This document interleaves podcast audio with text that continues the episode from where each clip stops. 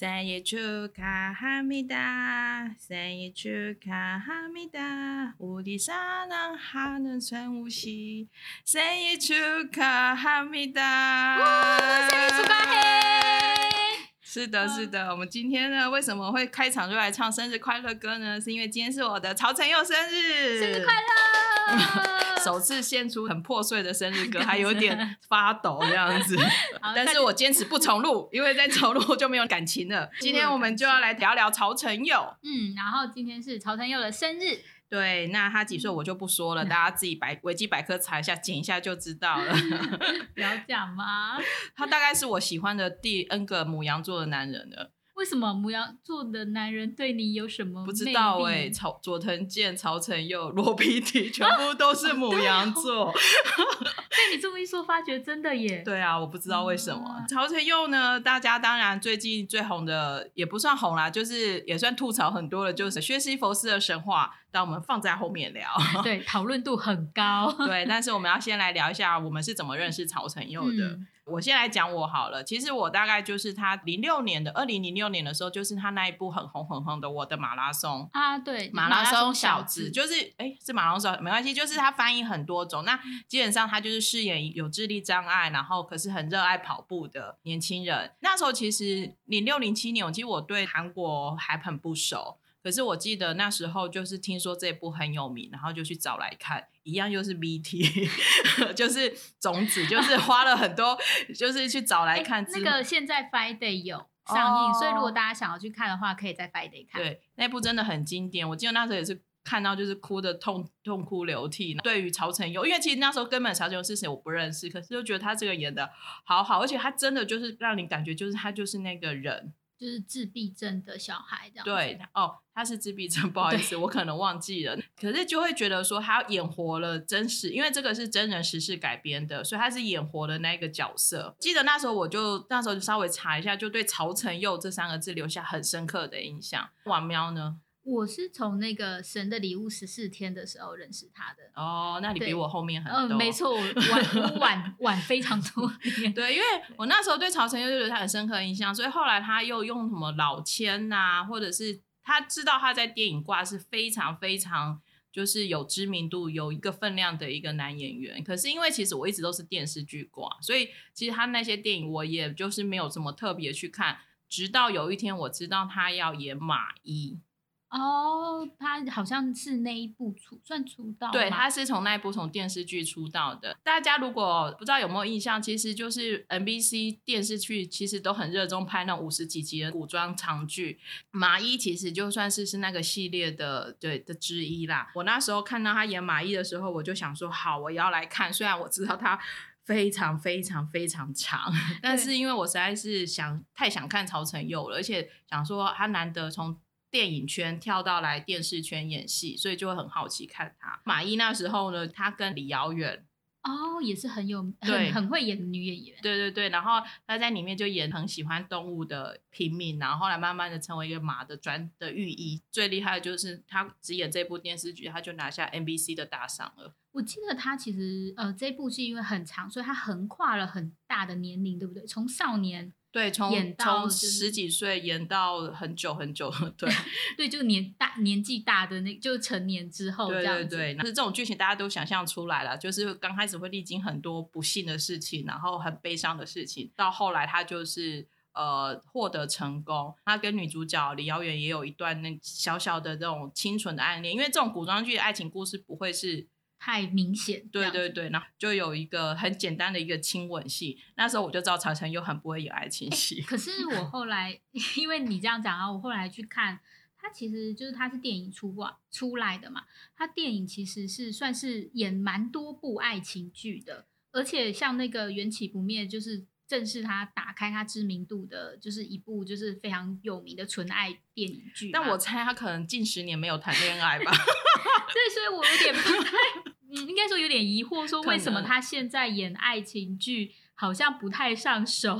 他可能电影的演法跟电视剧演法可能 maybe 还是有差吧，我也搞不清楚。或许 我觉得或许还有一点是对于爱情剧，他适合的爱情剧内容是比较属于那种暧昧的。哦，对不是那种很夸张不，是真的要做任何的肢体接触，然后热吻，他做不来玄彬李明浩那一种，就是是一一把抓过来，然后狂吻，他没有办法。他没有办法做到那一种。对，但他在一些小细节，因为我觉得像在秘密森林，或者是像这种，就是像你说马伊这种小细节的那呃眼、眼神的互动，暧昧期都很好看，就是会觉得说，哦，他好关心你哦，那个眼神一出来啊，然后嗯那一种体贴都很好看。可是真的要有肉体上的接触，我就好了，我会不会太诚实了点？我好像明明就是这样子评我必须说，价。就是这个特辑里面，我可能会不断的挑战蘑菇，然后可能会吐槽，或者是哦、没有，我自己就吐槽吐很凶的。，对，要做好心理准备。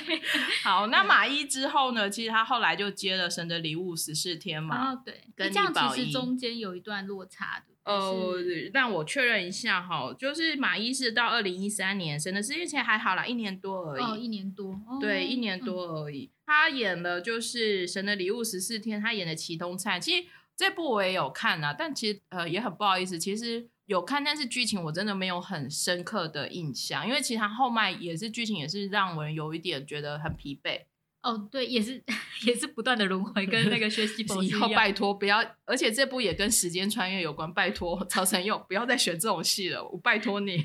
但我要说的是，在《神的礼物》十四天里面，虽然它的剧情真的就是有些地方让人家觉得很匪夷所思，或者是并不喜欢的地方，但是他因为在里面唱了《魔法之城》哦弹吉他弹完，我对他印象非常深，心想说：天哪，怎么又有人那么会唱歌，而且还喜欢上这首歌，然后特地去查这首歌呢？所以他之后就是，我就相信他一定是一个就是音乐剧上面非常厉害的人。他算是少数，就是其实坚持一直还在演音乐剧的人。就是通常，因为通常像演员很多都是音乐剧，其实或者是话剧都会变成就是偶尔偶尔才会去出演，或甚至都后来就已经没有再出演了。可是他就很坚持，他其实到现在都还在演音乐剧。因为他在他算是两千年出道的，我后来看他已经两千年出道，然后他在电影出道，他同时也是在那个嗯舞台剧就音乐剧那边嗯出道，而且他在舞台音乐剧那边真的是累积非常非常非常非常非音常，乐剧之王嘛，他应该是皇帝等级 了。因为他好像到现在我还是买不爆跳，没有，就是可以出国以前，我真的王喵可以做这种，那时候每个每次都在抢票，然后每次都很生气，说为什么抢不到票？因为我已经做好准备，我抢到票，我马上就要买飞机票，我就要冲出去了。他每个礼拜都会跟我报告他抢音乐剧失就是票票失败的历程，因为就说哎、我又失败了，我又失败了，对，这是我目前还没有办法征服的高山。好，我们先回到电视剧，所以其实启东菜那时候确实，他那时候唱的那一首歌，好像就是大家就是比较更为广为人知，说，哎、其实曹承佑很会唱，很会演戏，也很会唱歌。我对他那时候印象就很深刻。后来他其实又沉寂了一段，就是在电视剧、电影有沉寂一段时间。后来直到接了《秘密森林》，《神剧，秘密森林》大概我觉得是打开他海外知名度很重要的一部戏。嗯，嗯我我也觉得，对，因为其实曹承佑，当然你如果你是韩国人，或者是你在熟悉韩剧圈，你可能对他都是有印象的，因为毕竟他他也是拿奖之之神啊，就是常胜对冠军，对，那后来可是才发现说，电视剧上面对那种人气的，呃，对海外的知名度，真的还是会比较有帮助。呃，秘密森林，我觉得在让他在广度跟深度上都留留下了非常好的名声，大家真的对他就是曹承佑，大家都立刻知道他是谁了。对，那《秘密森林》其实现在想起来也是，我觉得是神剧，因为它不论是导演、编剧，然后甚至是他那时候播放的平台跟制作的环境，都算是当初的一个创。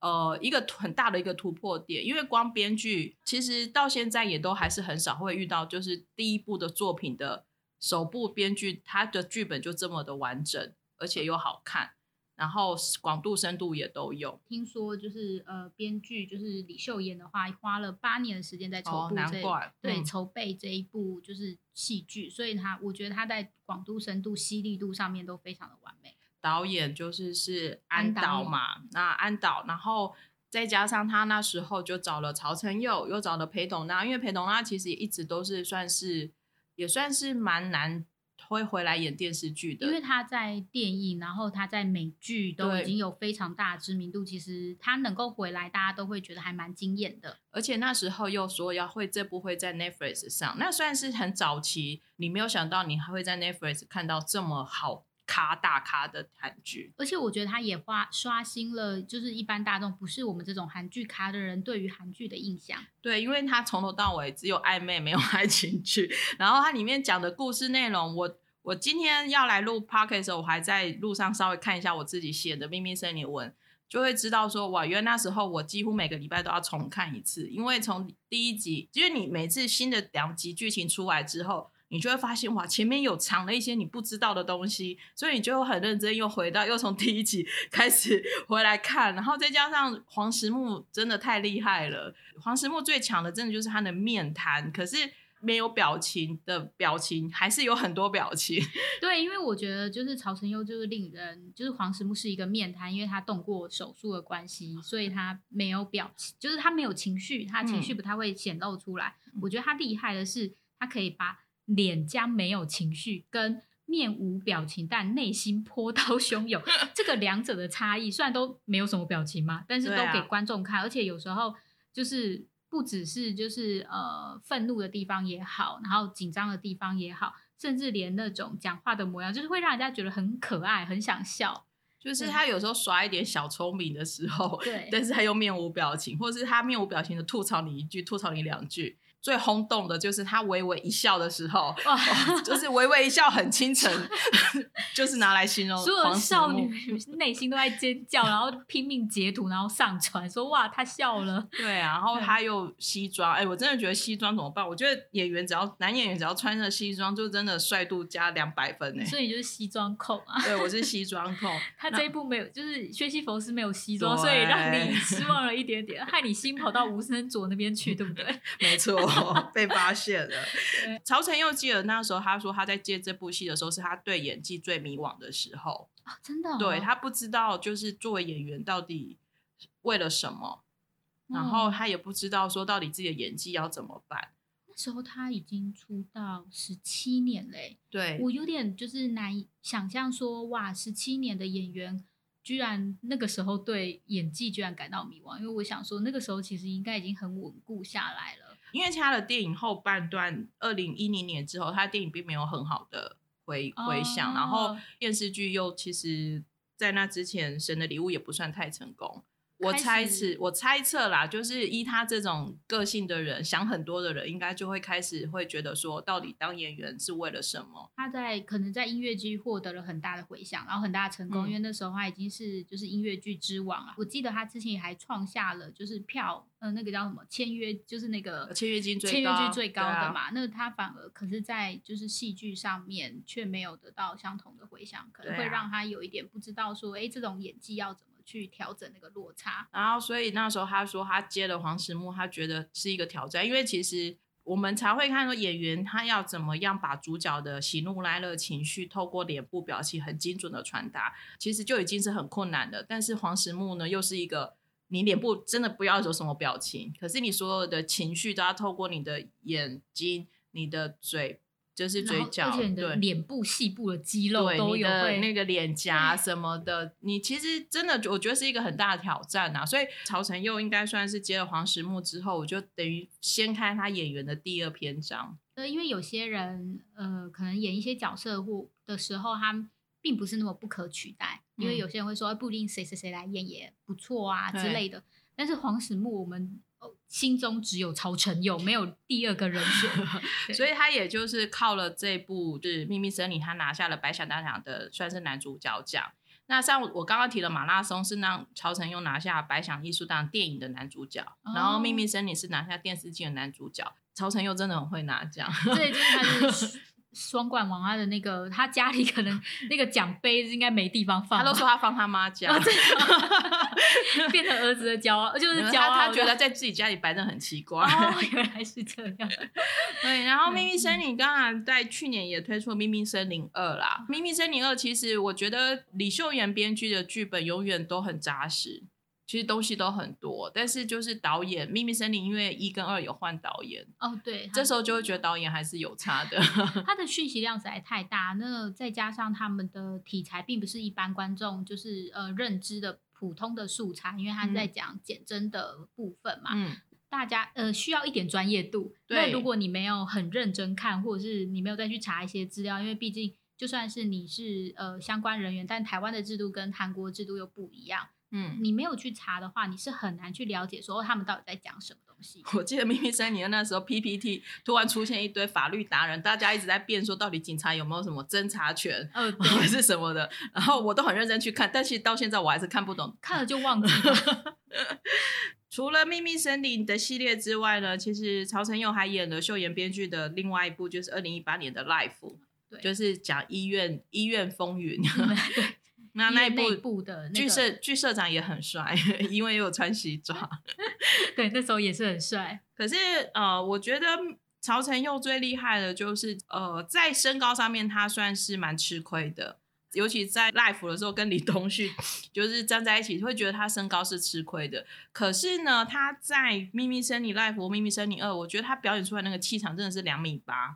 我觉得他就是不是用帅气，是用演技去说服观众。那他就是有那种气场跟演技的时候，他的那个魅力，就是 Christmas 甚至是，就是我只能说曹承佑、李东旭，你选哪一个？曹承佑，你怎么问我这种？好，没有，我的意思没有，我没有，对不起李东旭，不好意思，就是害怕了吗 对我突然害怕，对不起各位。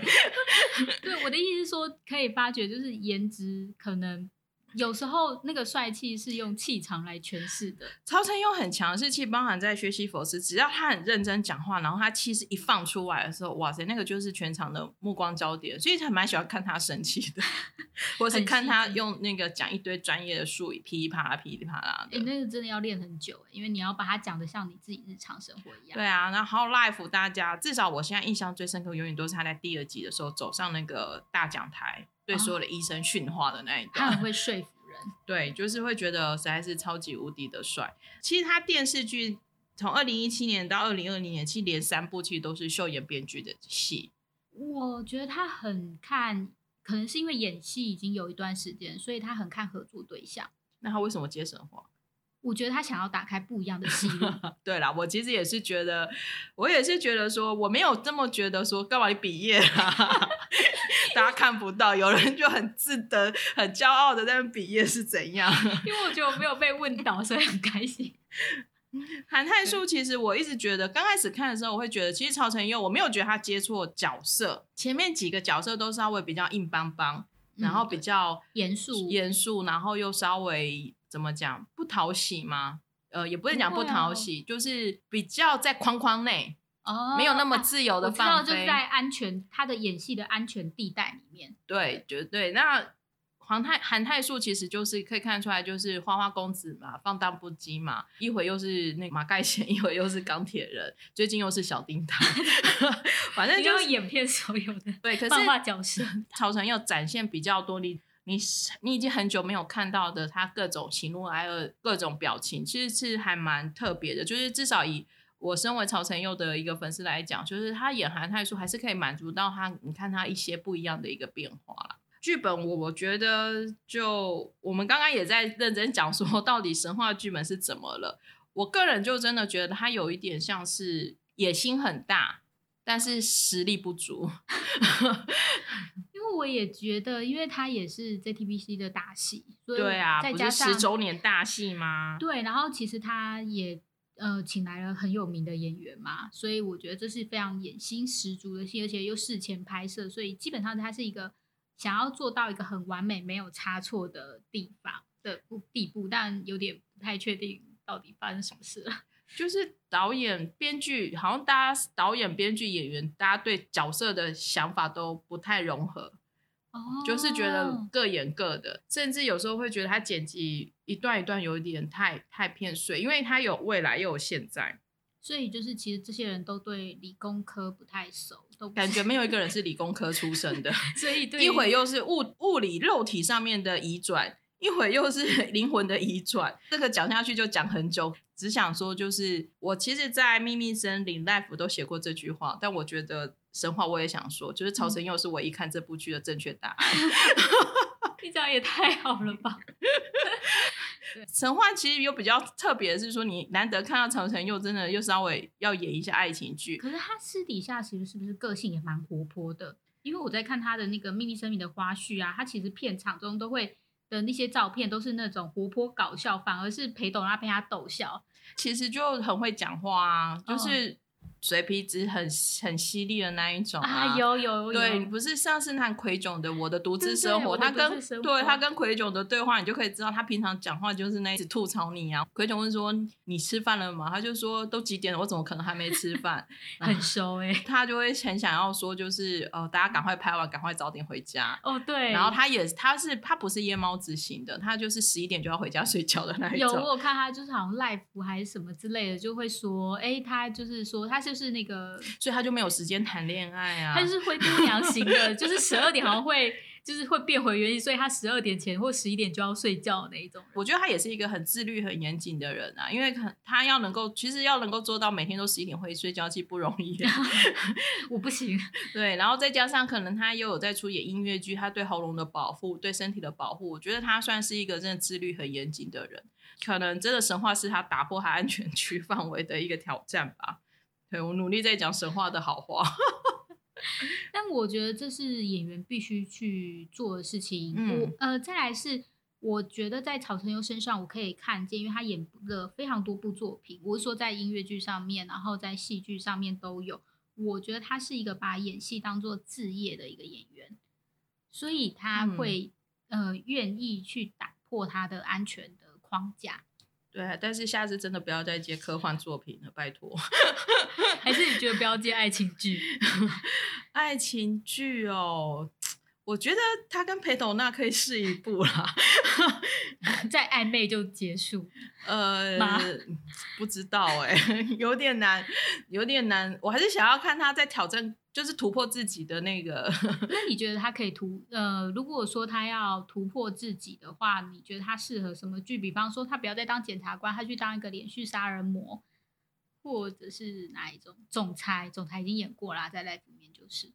其实会觉得他演个演个医生也不错。好，我觉得很他很适合白袍。对，我觉得他演个医生。其实他蛮适合演这种专门角色的演员户，就是医生啊、律师啊。那么他演过检察官的嘛？他演过警，也有过检察了。虽然 《神的礼物》演过警察了。其实他演坏人，他其实之前在电影也超也有演过啦，像那个老千啊什么，就是会比较偏稍微放荡不羁的。但我说的是那个连续杀人魔，就是眼神或什么很邪恶。当然了，他愿意挑战，我也很 OK 呀。可能就是要剧本 OK 啦，就是不要老是就是 杀人也是要意义的。那你想要他跟哪一个编剧合作？呃，我第一个第一个想法一定就是李幼廷啊，啊，我喜欢看我我我想要看曹承佑挑战稍微温暖一点的戏哦，反而不是像金银鼠之类的，或者是那个金银鸡。金银鸡可以啊，金银鼠就不用了。我这有点难想象曹承佑嘴巴讲那一种，不一定他可以演。我的人生就是要有你。你不可以离开我。不一定，我觉得 完了，我好不会写台词哦。现在脑中想不出来什么台词来讲一下，我快笑死了。对，既温暖一点的剧，想要演他演比较，或者他可以挑战一下，比较像是平凡阿朱西呀。哦，大叔，你觉得喜欢？对啊，就是大叔啊，然后或者是说，呃，是有故事的大叔啊。然后，其实我脑中突然想起来，比如说。最近韩剧或是韩国题材，不是有一些是那种，就是清理那个遗体的哦，有清理遗体，然后去叙说那种故事的。其实我觉得他去演清理这种遗体的的公司的社长，然后跟他下面的讲一些故事什么，我觉得也不错。不知道为什么，因为我觉得他的声音，他的声音，他的声音演技非常的好，因为毕竟是音乐剧的。对，所以我觉得，我觉得像那个神话韩泰说要吐槽。我觉得他就没有给韩泰书一个厚度，对，就是台词的厚度，然后也没有让他可以展现他声音的一种。就我一直像韩泰书一直在那边喊喊乱喊而已。你真的吐槽的很凶哎！哎呦，可是我还是有看哦，不像王妙已经弃剧了，我已经到现在还是有在看。就是人生，就是戏剧也需要断舍离。Sorry，各位。想起那天上一次访问那个在讲金宣虎的时候，其实我希望曹承佑是什么角色都试试看啊。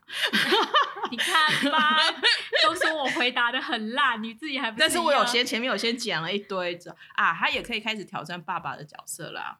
然后我刚刚有想到、欸，而且还要那种就是中年丧偶，然后带着孩子之类的这种，对，会不会太惨了？应该不会吧？他可以再多挑战一些，好啦，稍微简单摘要一下。我觉得，因为他挑战那种专门户的角色其实很多了，他或许可以再回来挑战一些跟情感深度更有关系的的角色，不论那个情感是跟谁发生那种情感互动，不论是爱情、亲情、友情，我觉得都还不错，或者是是一些呃心理治疗师什么的，我觉得应该都都会还不还蛮不错的。我希我现在希望是他不要因为演了《学习佛师》之后，不想要再又要隔好久才可以在电视剧看到他。我希望他赶快在演戏。